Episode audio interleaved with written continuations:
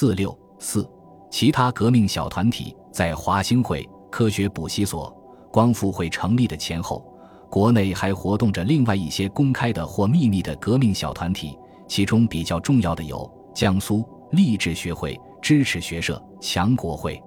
江苏地方革命小团体发生最早。一九零一年夏，留日学生杨荫杭回到家乡无锡，聚集同志，创设了励志学会。他们借讲授新知识之机，宣传排满革命。由于旧势力的攻击，杨无法立足，不久再次赴日，学会也就中断了。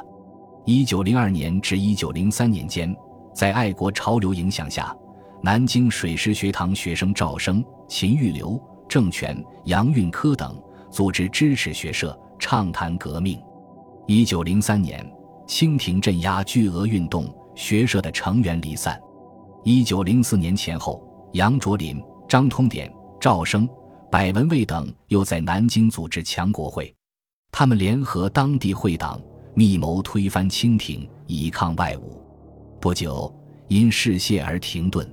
四川工强会，一九零二年，四川重庆的一批学生杨树堪、梅继群、朱之洪、童宪章、陈崇功等秘密组织工强会，讨论时政。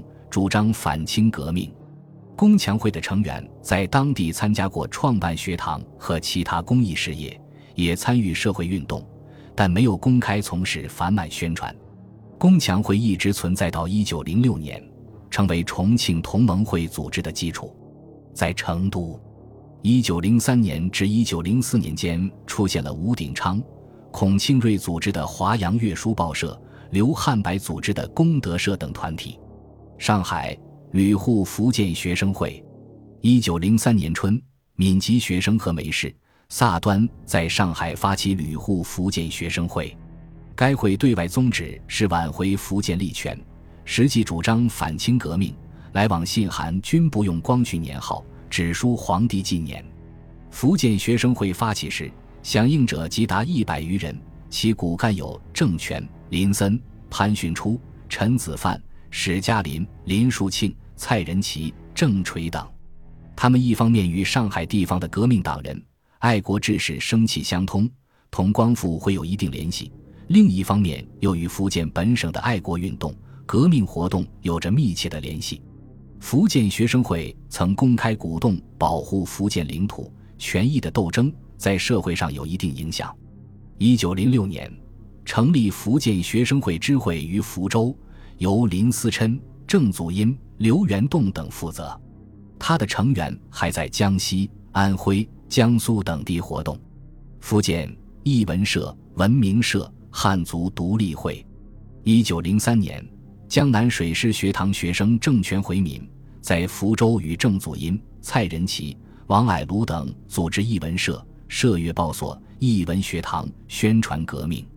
他们公开领导了当地的征回权益运动，同时，另一革命分子林思琛加入会党，以联络军人，于一九零三年春创立新的会党山堂——共和山堂。除了军官、士兵外，学堂师生林觉民等二百余人加入，工商界也有许多人参加。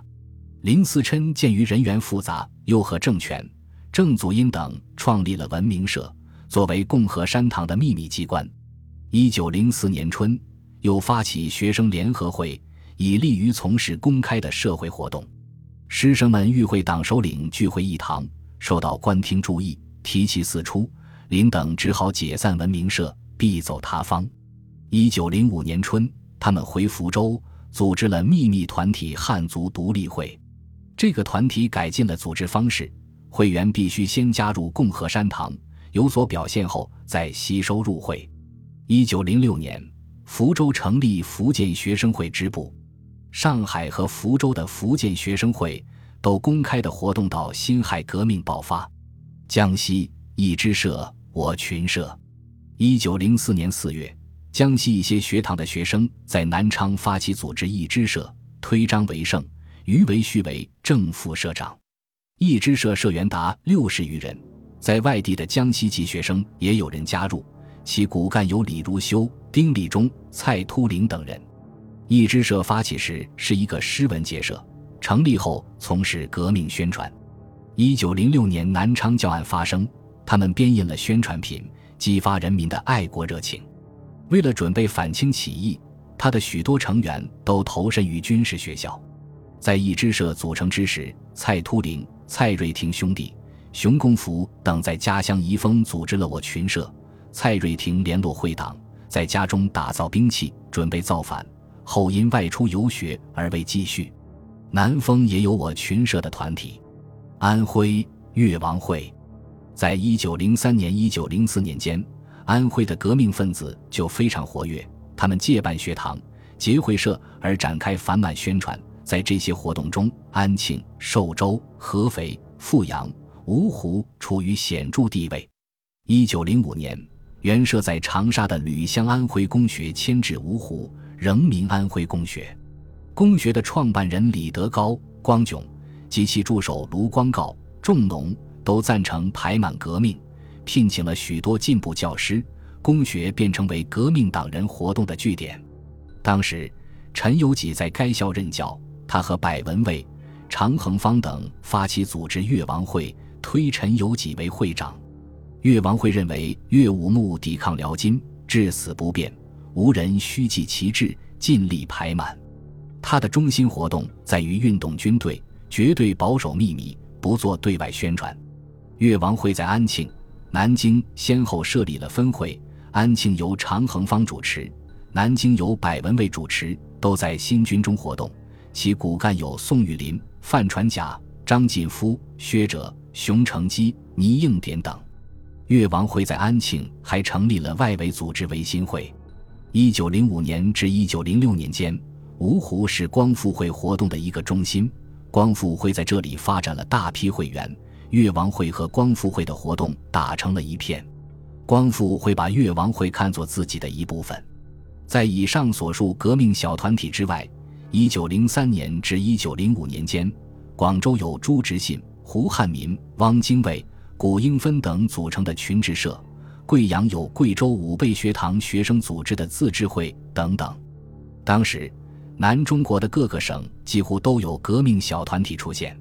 此外，分散的革命志士还利用办学堂、报馆、书局、阅书报社、诗文社、公众团体等方法，以及同乡、同学、同事等关系，进行串联和聚集在一起，畅言排满。这一类没有既定政治组织形式的小集团，分布很广，数目极多，难以精确统计。这许多革命小团体的涌现。广泛的撒下了反清革命的火种。本集播放完毕，感谢您的收听，喜欢请订阅加关注，主页有更多精彩内容。